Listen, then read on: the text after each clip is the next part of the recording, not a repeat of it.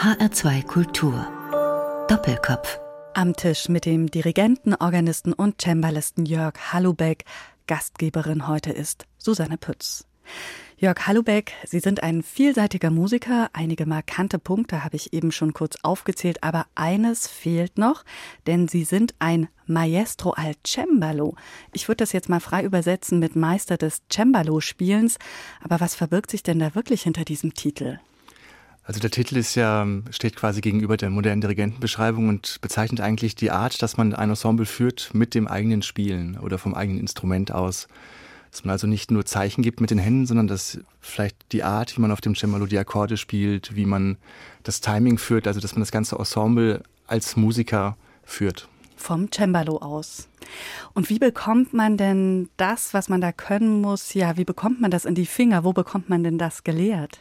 Also im Grunde entsteht das ganz natürlich aus dem eigenen Kammermusizieren. Und das ist eigentlich ja eine Art, die an bestimmten Hochschulen heutzutage auch eigentlich Thema ist. Also in Basel, in der Schola Cantorum, gab es eigentlich, glaube ich, den ersten Studiengang Maestro al Cembalo. Im Grunde, wenn Sie denken an Barockorchester, die Keimzelle eines Barockorchesters ist eigentlich ein Streichquartett plus Cembalo. Und wenn man das orchestral macht, wird es im Grunde nur größer. Man hat dann immer mehr Geigen oder plötzlich Soloinstrumente, Flöten. Aber die Keimzelle von einem Barockorchester ist die Continuo-Gruppe.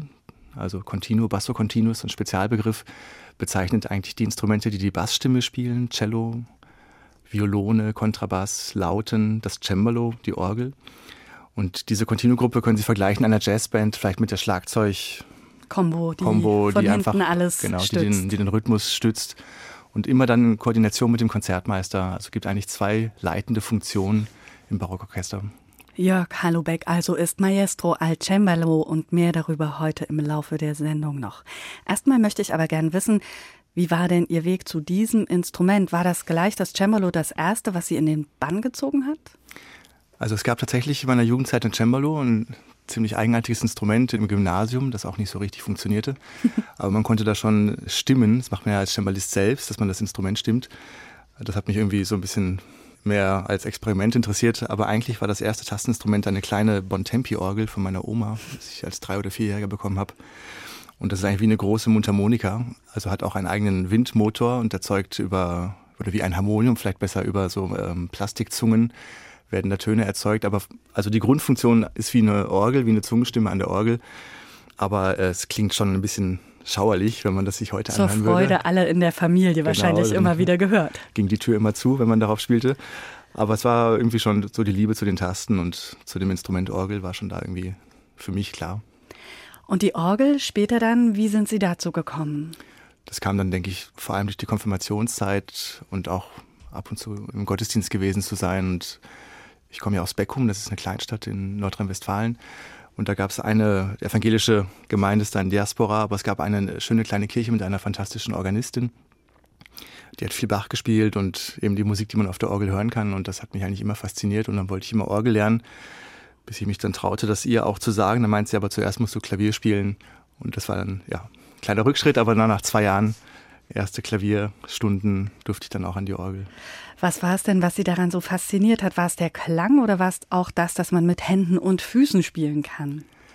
Ja, ich glaube, das war diese Art von Klanglichkeit und wenn man Orgelmusik macht, kreiert man ja große Architekturen von Musik. Also es sind ja komplexe Gebilde und durch, durch den Orgelklang und durch die Registrierung, wenn man Mixturen zieht, ist das Klangergebnis ja auch sehr mächtig. Also kann natürlich sehr intim sein, aber kann auch sehr mächtig sein. Und ich glaube, so diese ganze Vielfalt hat mich irgendwie in den Bann gezogen. Von dieser großen Architektur, da hören wir jetzt erstmal was, bevor wir weitersprechen. Jörg Hallubeck, Sie haben uns das Präludium in S-Dur für Orgelbachwerke Verzeichnis 552 von Johann Sebastian Bach mitgebracht. Was verbinden Sie denn mit diesem Stück? Ja, für die Organisten ist das S-Dur-Präludium ein Meilenstein. Und für Bach war es das sicher auch, weil es eine Sammlung, die er selbst in Druck gegeben hat zu Lebzeiten. Das war ja zu der Zeit noch gar nicht üblich, dass man die Werke gedruckt hat. Das meiste wurde handschriftlich wiedergegeben und auch so überliefert über die Schüler, die dann sich Kopien machten. Aber das S-Dur-Präludium, das hat Bach als große Sammlung dem dritten Teil der Klavierübung, also es war seine dritte Publikation von Tastenmusik in, in Druck gesetzt. Und das ist einfach eins der längsten, größten und komplexesten Orgelpräludien. Es ist eigentlich eine große Ehrung Gottes. Dazu gehört dann eine Fuge, die am Ende des Zyklus steht und die Fuge hat als Thema drei Noten S, D, G. Wenn man daraus die Buchstaben liest, dann S, D, G heißt Soli Deo Gloria. Und das ist eigentlich, was Bachs ganzes Schaffen kennzeichnet, alles eine große, ein großer Gottesdienst, alles zur Ehre Gottes.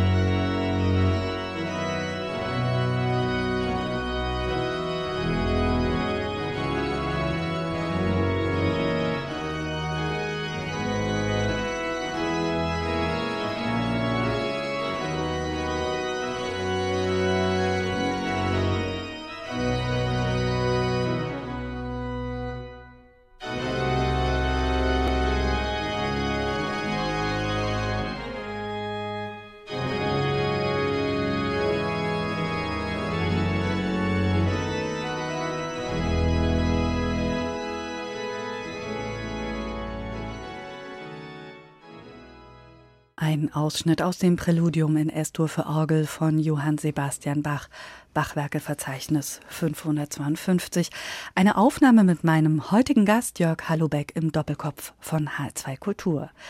Jörg Hallubeck, für Organisten ist ja auch das Instrument besonders wichtig, denn sie müssen immer wieder auf ganz anderen Instrumenten spielen und sich darauf einstellen. Auf welcher Orgel haben Sie denn das eben gehörte Stück eingespielt? Ja, das war die größte Barockorgel in Thüringen, gebaut von Trost in Waltershausen. Das ist ein sehr besonderes Instrument, was auch jetzt seit einigen Jahren restauriert ist und gilt eigentlich als die Bachorgel. Also man hat ja bestimmte Namen, die man mit Bach und der Orgel verbindet. Ist aber dann interessant, dass Bach selbst Silbermann beispielsweise nie empfahl für einen Orgelneubau. Er hat dann ihn lieber in die Kommission geholt, dass man einen jungen, experimentelleren Orgelbauer vielleicht wählen konnte. Und dazu gehörte Trost auch. Auch äh, Hildebrand, der Naumburg, eine, da gibt es auch eine Rekonstruktion. Also in der Orgelwelt ist wahrscheinlich ähnlich wie im Weinbau, gibt es Regionen, die so ihre ganz eigenen Geschmäcker und Gewürze und Richtungen ausprägen. Und so der mitteldeutsche Orgelbau zur Bachzeit ist sehr gekennzeichnet von Farbexperimenten. Also den klassischen Orgelsound, den man so kennt, mit dem brillanten Mixturen, das ist so die eine Säule, die Gravität und das, das Mächtige und vielleicht das Göttliche in dem Instrument, was so das Erhabene ausmacht. Aber dann ging man auch in die Empfindsamkeit, was man übrigens auch in diesem Estopoludium schön hören kann, wenn es auf diese leisere Manuale geht, wo so was Spielerischeres reinkommt. Aber in die Richtung hat man im Orgelbau in Thüringen sehr viel experimentiert und da gilt Trost als ein ganz wichtiger Neuerer, der auch übrigens nie fertig wurde. Der hat einfach angefangen in Waltershausen zu bauen und dann beschwerten sich schon die Stadträte, dass es immer teurer wird und immer länger dauerte. Und er hat es dann letztendlich auch, auch nicht fertig bekommen, glaube ich. Und die Schüler haben es dann vollendet. Aber ein großartiges Werk mit ganz viel visionärem Potenzial. Wir haben vor dieser Musik schon darüber gesprochen, dass Sie schon als Schüler unbedingt Orgel spielen wollten. Waren Sie damit eigentlich, naja, ein Außenseiter vielleicht in der Schule? Sie sind Jahrgang 1977 oder galt damals bei Ihnen Orgelspielen als cool? Ja, nicht wirklich als cool. Also es fühlte sich ein bisschen an wie ein Doppelleben zu führen, aber es gab da keine Anfeindung oder sowas. Aber so mit der Kirche so viel zu machen, also man übte dann schon sechs Stunden oder so am Tag. Also und dann mit dem Schulalltag und mit den Sachen, die man mit den Freunden gemacht hat, das war so irgendwie eine eigene Welt, in die ich mich dann irgendwie auch alleine zurückgezogen habe. Sechs Stunden üben, Deswegen hatten Sie mit 14 auch bereits die C-Prüfung in der Tasche. Dann durften Sie sicherlich auch regelmäßig spielen, oder haben Sie das auch gemacht? Das habe ich gemacht. Also es gab da mehrere kleinere Städte mit kleinen Kirchengemeinden, die keine hauptamtlichen Organisten hatten. Das war eigentlich ganz toll fürs Taschengeld, dann sonntags früh ein bisschen rumzukurven, Orgeln kennenzulernen. Und man übt sich dann ja auch im Spielen, im Vorspielen. Es war natürlich sehr aufregend am Anfang. Aber ich glaube, das ist jetzt auch so aus meiner Sicht als Hochschullehrer, was man so sieht, die Organisten bringen das meistens mit, dass sie schon als Jugendliche viel gespielt haben vor, vor Publikum. Also so im Rückblick jetzt auch für Sie als Professor an der Hochschule etwas, was Sie sehr geprägt hat, was Ihnen viel gegeben hat? was mir viel gegeben hat und auch, ich muss sagen, ich hatte dann auch als Student lange eine Kirchenstelle, also dieses Format von Gottesdienst, wenn man das so auf evangelischer Sicht betrachtet, man kann da viel machen. Das ist dann eigentlich fast wie eine Dramaturgie im Theater, wenn man Texte und Musikstücke zueinander in Beziehung setzt also das hat eigentlich immer Spaß gemacht, das auch irgendwie auszugestalten, mit Theologen zusammen sich was auszudenken. Gab es in dieser Zeit, als Sie als Teenager eben schon sehr viel in Kirchen gespielt haben, eigentlich nur das Orgelspielen oder war da auch noch Raum für anderes? Also in der Richtung Oberstufe gab es eine tolle Einrichtung bei uns an der Schule, ein toller Deutschlehrer, der eine Literaturkurs AG oder ich weiß nicht mehr, wie das genau hieß, sowas gegründet hat und brachte uns eigentlich ans Theater. Und in Beckum gab es dann eine, eine, Bühne, die da in der Nachkriegszeit noch, glaube ich, professionell bespielt wurde, aber dann dicht gemacht wurde. War aber immerhin Theater mit 500 Plätzen, mit schönem roten Samtvorhang, mhm. roten Plüschsesseln und so weiter. So wie man sich das so vorstellt. So wie man das gerne hat. Und da durften wir Jugendliche einfach Tag und Nacht ein- und ausgehen. Und das wow. war dann sozusagen unsere sowohl unsere Bar, also wir haben dann abends bei Veranstaltungen halt ausgeschenkt, aber sind dann natürlich geblieben und haben die Reste getrunken, wenn man, wenn man so will. Aber wir haben unsere eigenen Stücke da auch spielen dürfen und das prägt dann so diese ganze Schulzeit für ganz viele. Also sehr viele sind dann auch ins Schauspiel gegangen. Das war eigentlich ein toller Nährboden, um sowas zu machen. Also eine zweite Leidenschaft. Und für die haben Sie auch Musik dabei und zwar eine wirklich besondere Aufnahme, eine historische Aufnahme aus dem Jahr 1930. Was werden wir hören und warum? Wir hören die Moritat von Mackie Messer aus der Dreigroschenoper. Eine historische Aufnahme, weil ich, das passt ganz gut zu mir, weil ich ja gerne mit alten Aufnahmen und alter Musik arbeite. Und witzigerweise, viele Sachen, die man jetzt für die Barockzeit entdeckt aus historischen Quellen, findet man auch in den historischen Aufnahmen aus diesem Bereich. Also die Art, wie mit Notentext umgegangen wird, was die Rolle des Interpreten ist, kann man da ganz schön hören. Aber die Dreigroschenoper war für unseren Literaturkurs und für meine Gruppe von Freunden ein wichtiges Stück. Wir haben selbst ein Orchester dann gegründet in der Kleinstadt und damit die Dreigroschenoper gespielt. Und der Haifisch, der hat Zähne und die trägt er im Gesicht. Und Mackies, der hat ein Messer, doch das Messer sieht man nicht. An dem schönen blauen Sonntag liegt ein toter Mann am Strand und ein Mensch geht um die Ecke, den man Mäcki Messer nennt. Und die minderjährige Witwe deren Namen jeder weiß, wacht auf und war geschändet. Mackie, welches war sein Preis?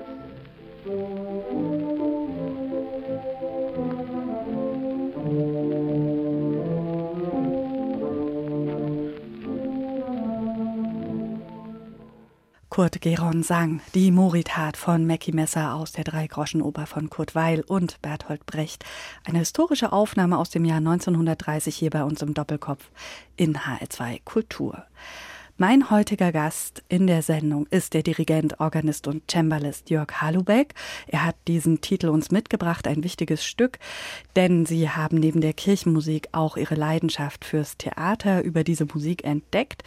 Da hätten Sie doch vielleicht eigentlich auch Kapellmeister werden können. Warum sind Sie dann doch in Richtung Kirchenmusik gegangen? Also der Kantorenberuf und ich muss auch sagen, Johann Sebastian Bach als so ein historisches Vorbild, was man spielt seine Musik, man singt seine Musik als, als Jugendlicher dann auch in dem C-Kurs.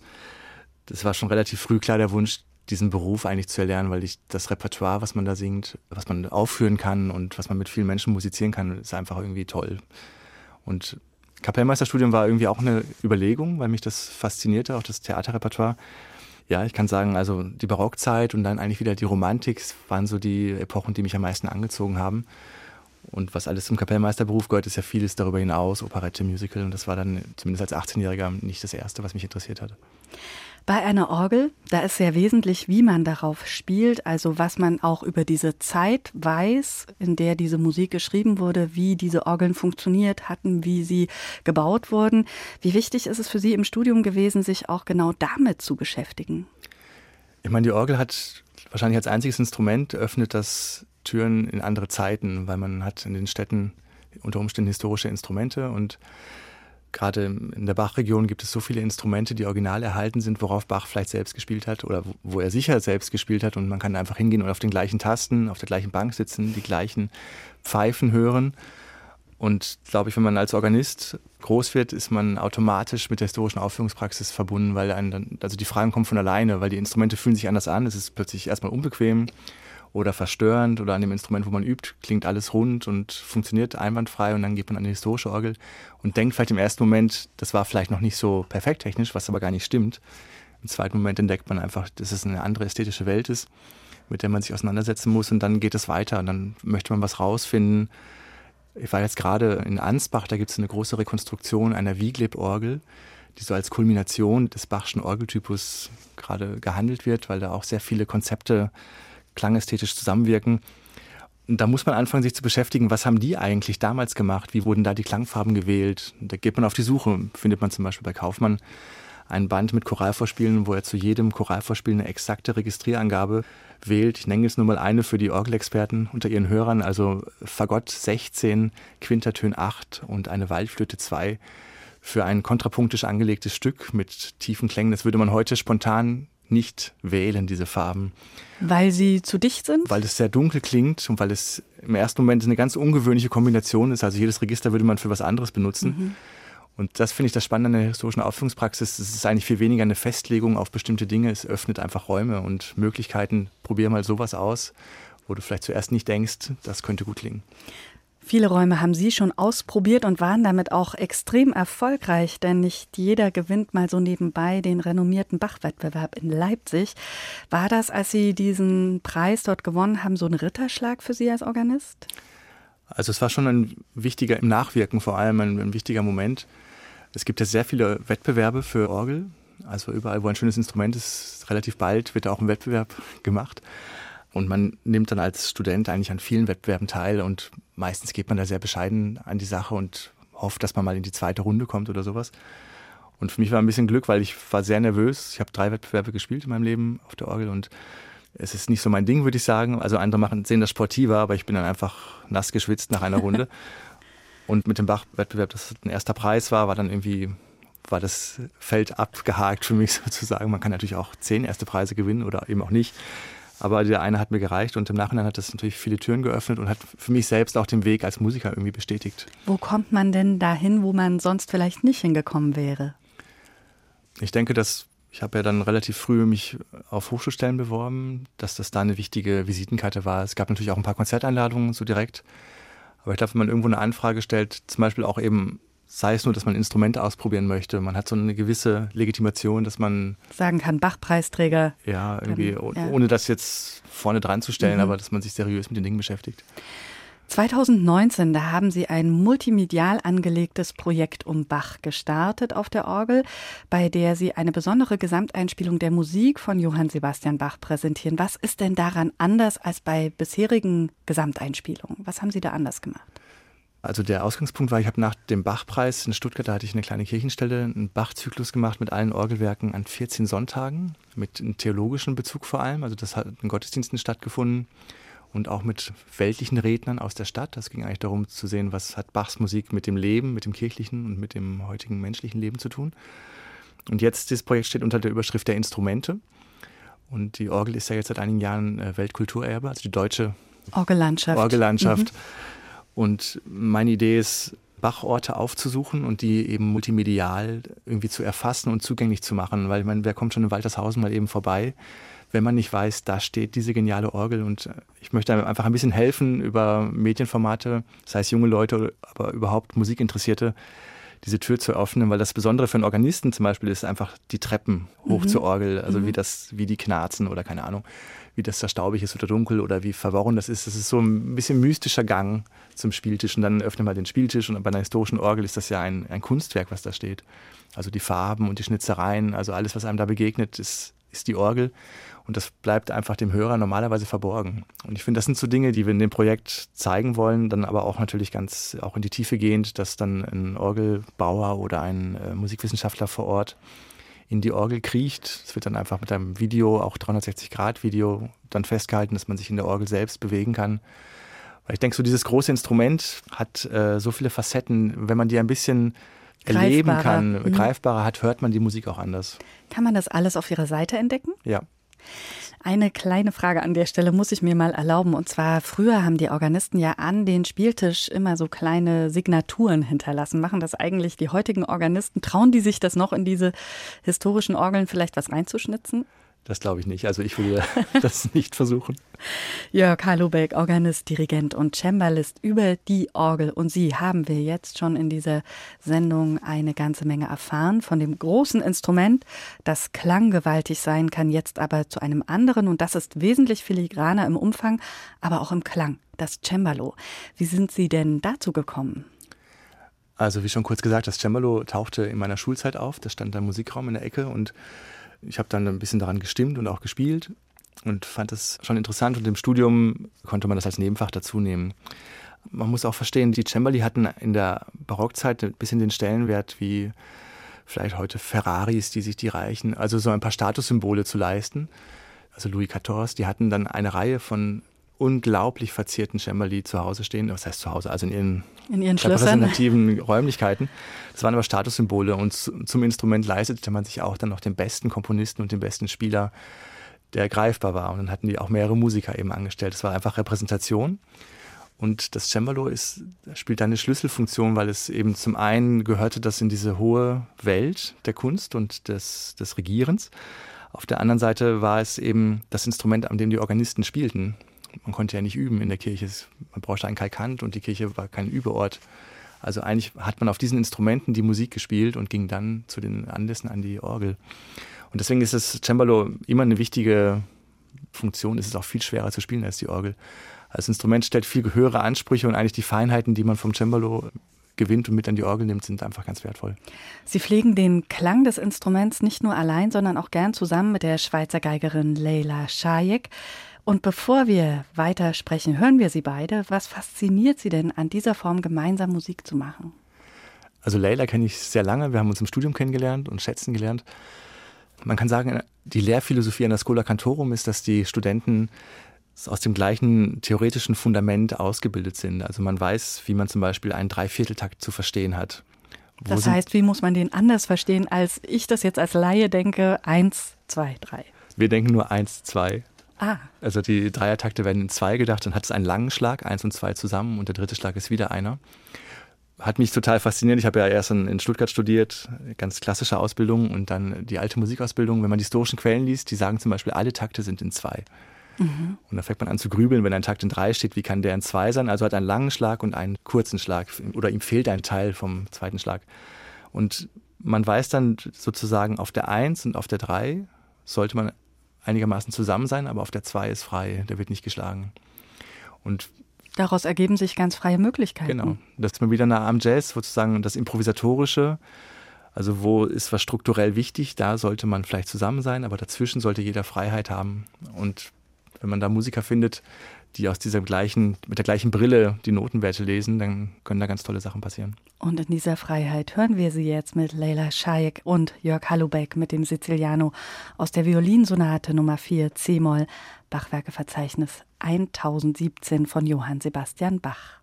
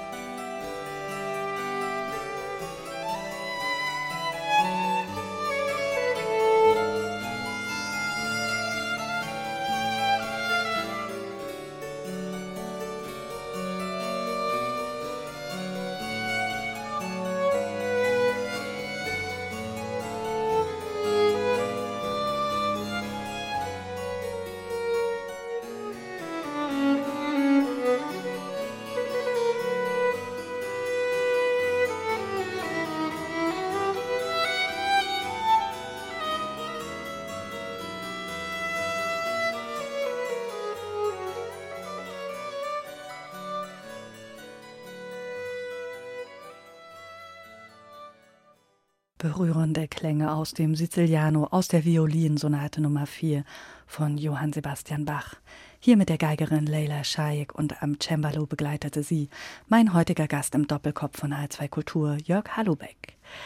Ganz zu Beginn Jörg Hallubeck der Sendung hatten wir schon gesprochen, dass Sie außerdem neben den vielen anderen Funktionen ein Maestro al Cembalo sind, also jemand, der barocke Opernaufführungen vom Cembalo aus leitet.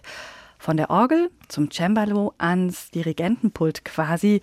Das müssen Sie mir jetzt mal kurz erklären. Musste das quasi zwangsläufig so passieren oder haben Sie sich das gezielt so ausgewählt? Nee, das ist so entstanden. Und es gehörte so ein bisschen zum guten Ton, wenn man an der Schola Cantorum in Basel studierte, dass man nach dem Studium zurückgeht in seine Heimatstadt oder sein Heimatland und dann erstmal ein Barockorchester aufmacht. Das, das heißt, ein eigenes Orchester stricken, wie genau, man es braucht. Ein eigenes eben Freelance-Orchester, wo man dann einfach unentdecktes Repertoire spielt oder was man gerade hören konnte, wie die Leila in den Wiederholungen einfach exorbitante Verzierungen macht, die da nicht so geschrieben sind. Also dass man experimentiert und dass man sozusagen aus dem Mainstream des Barockmusizierens versucht, Ausbricht. eine eigene Farbe zu finden und was Eigenes zu schaffen. Und das habe ich in Stuttgart dann eben auch gemacht, El Gusto Barocco. Das war 2008. Heißt meine Gruppe da. Das begann erst mit einem Silvesterkonzert. Ich hatte da eine Organistenstelle und mit den besten Freunden aus Basel hat man dann einfach ein nettes Silvesterprogramm gemacht und daraus wird dann eben mehr.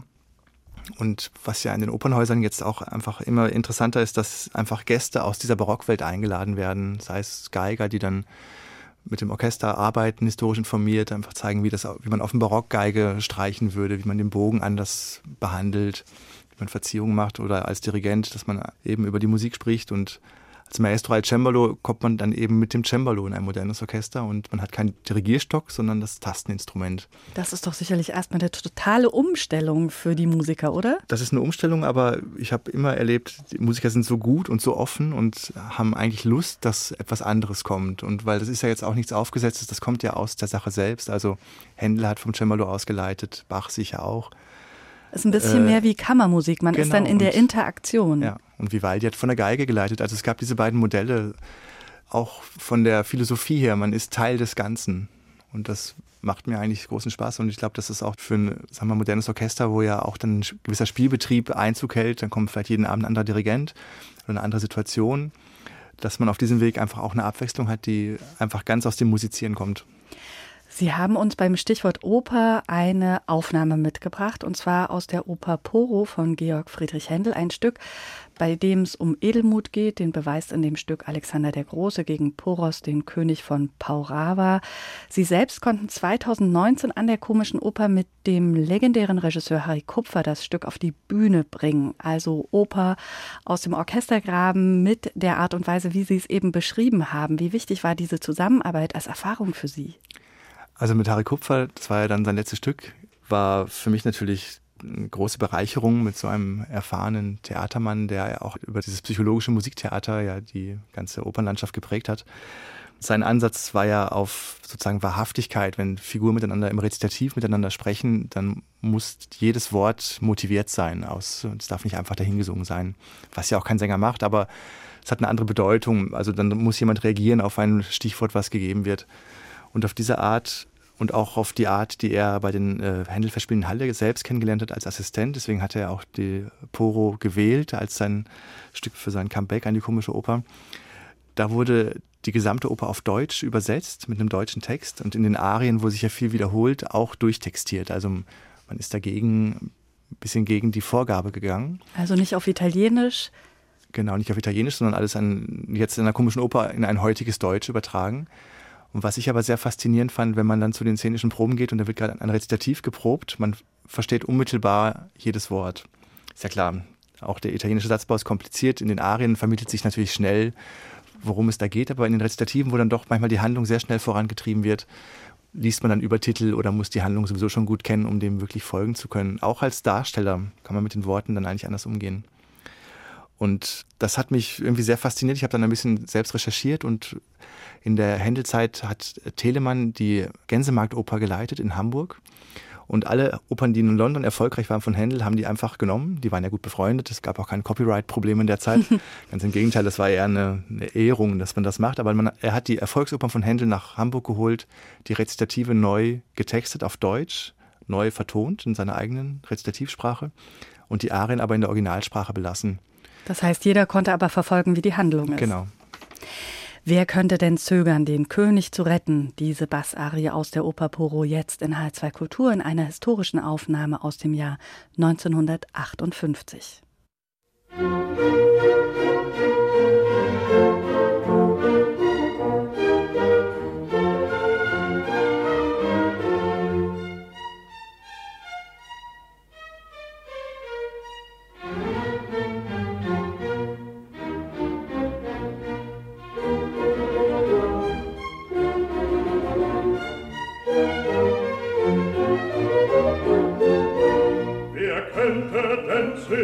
den König zu retten. Wo musst dich erhalten mit Lichtger Verstand, fürs indische Volk und das herrliche Land.